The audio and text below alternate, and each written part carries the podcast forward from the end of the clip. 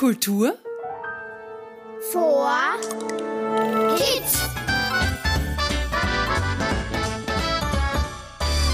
Hallo und Servus zu unserem neuen Podcast. Ich bin's wieder, der Robert Steiner, und ich freue mich diesmal auf sportliche Geschichten aus Niederösterreich. Mit euch gemeinsam möchte ich die bekannten vier Vierteln des Bundeslandes entdecken. Weinviertel, Industrieviertel, Waldviertel und das Mostviertel und da sind wir auch heute. Kommt mit, begleitet mich nach St. Pölten in die Landeshauptstadt. Wir wissen ja schon, dass Niederösterreich Kultur- und Familienland ist, aber Sportland ist es auch. Und zum Schluss habe ich da noch einen tollen Ausflugstipp für euch.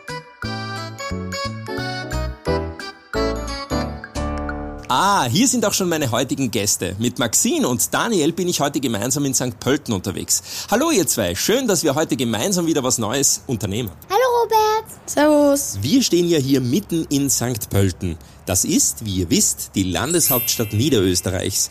Aber sagt mal, was wisst ihr denn eigentlich über St. Pölten und wozu braucht man eine Landeshauptstadt? Also es ist die größte Stadt Niederösterreichs und es liegt an der Dreisten. Und es gibt ganz, ganz viele ähm, Schulen und Kindergärten. Ja, das ist richtig, toll. Und an St. Pölten ist sogar noch etwas ganz Besonderes. Fällt euch vielleicht ein, was das sein könnte? Gute Frage eigentlich.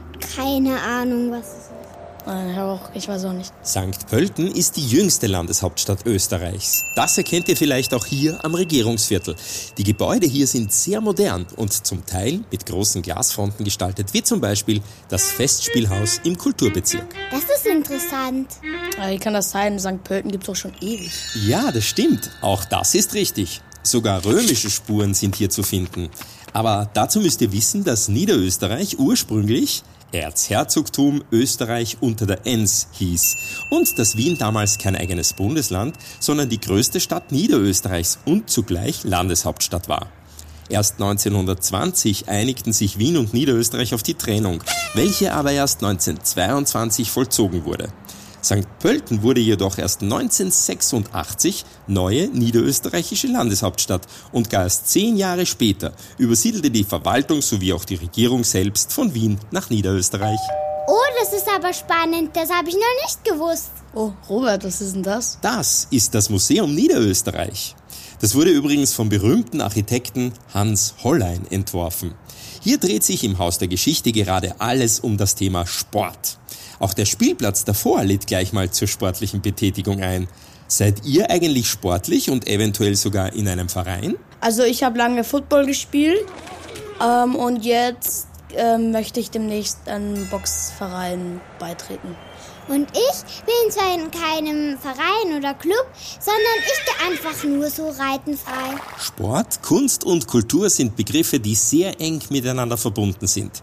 So wurden etwa bei den Olympischen Spielen von 1912 bis 1948 Kunstwettbewerbe in fünf Bereichen ausgetragen. Architektur, Literatur, Musik, Malerei und Bildhauerei. In diesen fünf Kategorien wurden übrigens auch Medaillen verliehen. Wichtig war jedoch dabei, dass die Werke einen Bezug zum Sport aufwiesen.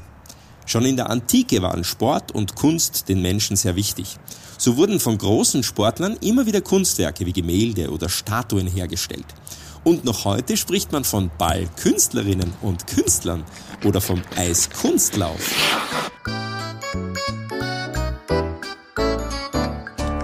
In Niederösterreich haben wir das Glück, dass wir von Skifahren über Mountainbiken bis hin zum Schwimmen, Laufen, Fußballspielen, Klettern und Bergsteigen und vielen anderen eine breite Vielfalt an Sportarten ausüben können.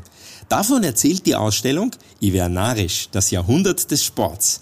Hier wird auch die Geschichte von vielen erfolgreichen niederösterreichischen Sportlerinnen und Sportlern erzählt. Wollen wir reinschauen? Oh, wow, das klingt toll. Da müssen wir jetzt unbedingt rein. Sehr gerne. Das sehen wir uns jetzt an. Ich möchte ja nicht zu viel verraten, aber ich habe erfahren, dass in der Ausstellung wirklich großartige Aktivstationen zu finden sind. Ein genialer Skisimulator zum Beispiel, wo man vor einer Leinwand auf Skiern hin und her wedeln kann und dadurch virtuell mit viel Geschick ein Rennen fährt. Bei der Basketballwand gilt es ganz nebenbei viel Gewinn zu spielen und in der Reporterkabine kann man sich als Sportreporterin oder Sportreporter versuchen. Na dann los, tauchen wir ein. In die Welt des Sports. Okay, dann darf ich mich von euch zu Hause schon wieder verabschieden. Ich hoffe, ihr hattet wieder viel Spaß auf unserer sportlichen Reise durch das schöne Niederösterreich. Wenn es sich für euch ausgeht, kommt vorbei und besucht die Ausstellung in St. Pölten im Museum Niederösterreich. Tschüss, Baba und bis zum nächsten Mal.